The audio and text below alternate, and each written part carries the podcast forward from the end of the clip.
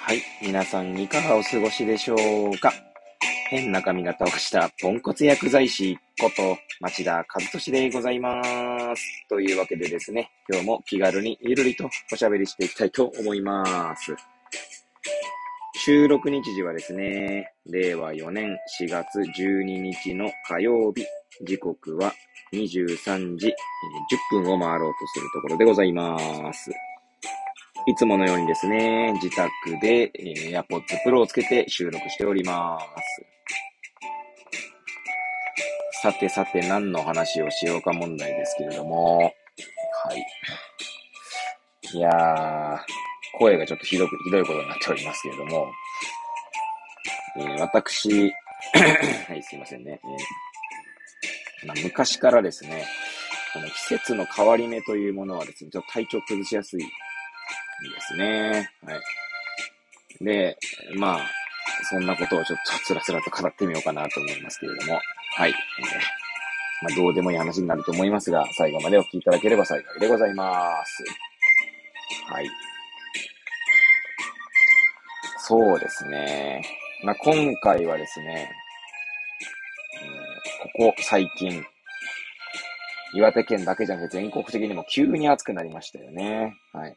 岩手県で言うとですね、まあ、なんていうんですか、深夜になると意外と肌寒い感じになっておりまして、その本当にこの体温調節というか洋服の調節がですね、難しいんですよね。はい。実際ですね、この調子を崩したのはですね、え日曜日に、まあ、小石海岸というですね、え岩手県大船渡市の、まあ、景勝地というか観光名所ですね。でそちらに行きましてですね、まあ、ウミネコとかをですね、まあ、バードウォッチングで見ていたんですね。で、その時はですね、半袖の、まあ、なんていうんですか、下着の上に長袖のシャツを一枚羽織るだけという感じなんですけど、まあ実際気温とかはですね、多分27度とかそこら辺だったので、問題ないかと思ったんですけど、意外とですね、海沿いということもあって、まあ風、そんな強い風じゃなかったんですけれども、まあ若干肌寒いかなと思ってしまったんですね。で、上着とか持っていけばよかったんですけど、まあ車の中に入れたままですね、持っていかなかったのもあって、その若干肌寒いかなと思ったところでですね、調節できなかったのは今回の、まあ、なんだろう、体調崩す最初の要因ですね。はい。まあ、その後はですね、えーまあ、その日の夜とかも若干、まあ、その体温調節に失敗してしまったのもあるんですが、はい。まあ、この声がね、ひどくてね、はい。こうやって喋ってるのでわかると思いますけれども、あとは鼻水ですか？はい。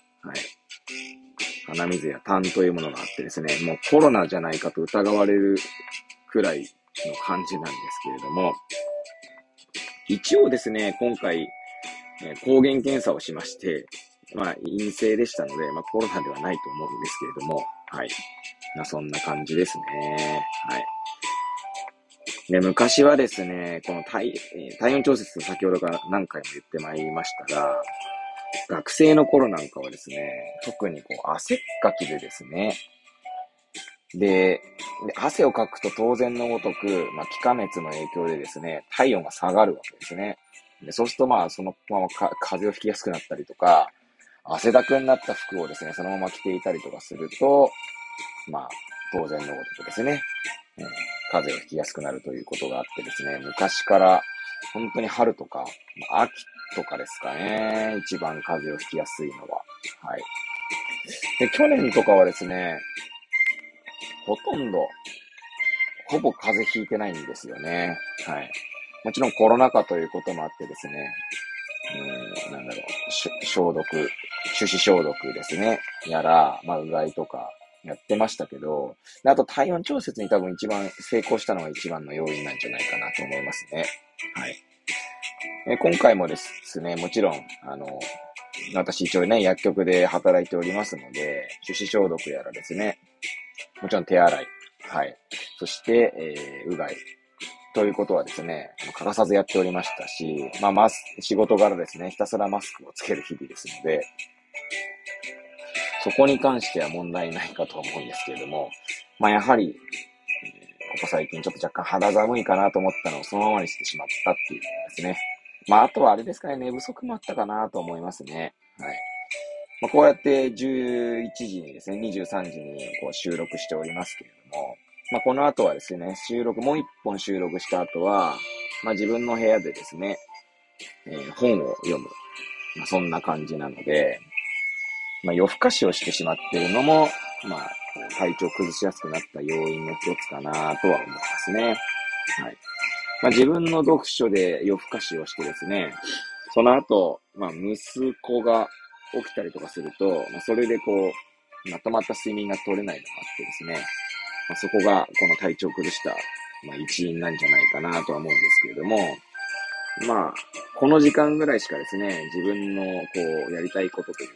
まあ、読みたい本を読むとかってことができないのでですね、まあ、そこがちょっとこうね、世知辛いというか、はい、まあ、仕方ないというか、はい、まあ、そんな毎日でございます。はい。ね、まあ、そのなんだろうな、風邪をひきやすくなる時期っていうのはそれぞれあるんじゃないかなと思いますので、まあもちろんね、全然風邪ひきませんみたいな人もいると思うんですけれども、はい。まあご自身のですね、まあ皆さんも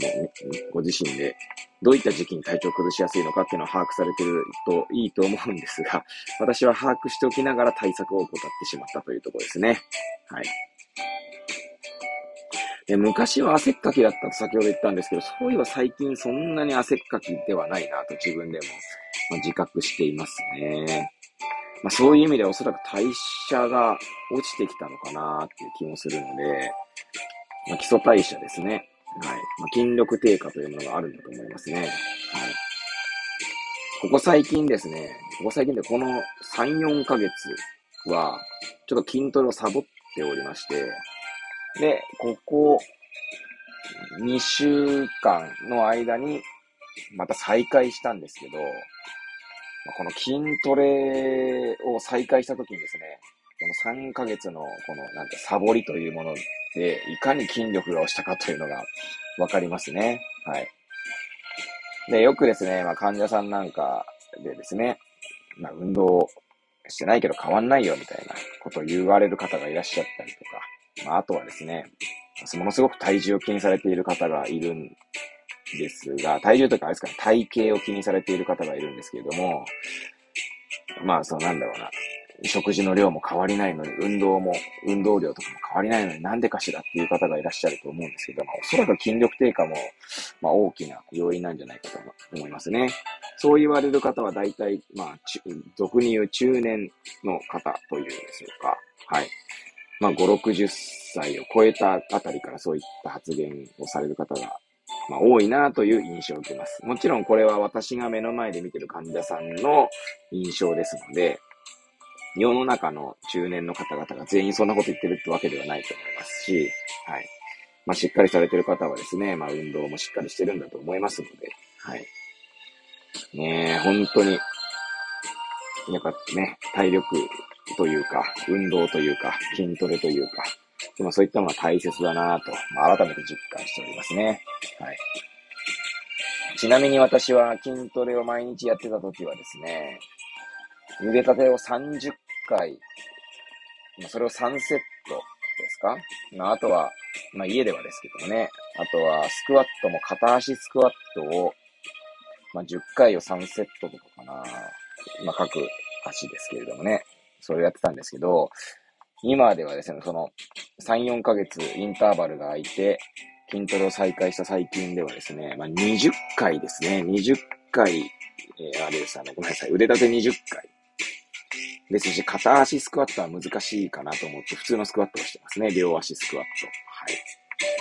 まあ、それをちょっと、えー、セット数をこう増やせるようになってきたので、まあ、徐々に戻していきたいなと、今日この頃でございます。はい。というわけで、えー、風邪の引きやすさから筋トレの話までですね、まあ、雑談してまいりましたが、最後までお聴きいただき誠にありがとうございます。これを聞いていただいた皆さんが、より良い一日を過ごせますようにとお祈りさせていただいて、今日の放送を終了したいと思います。それではまた明日皆さんお会いいたしましょう。さようなら。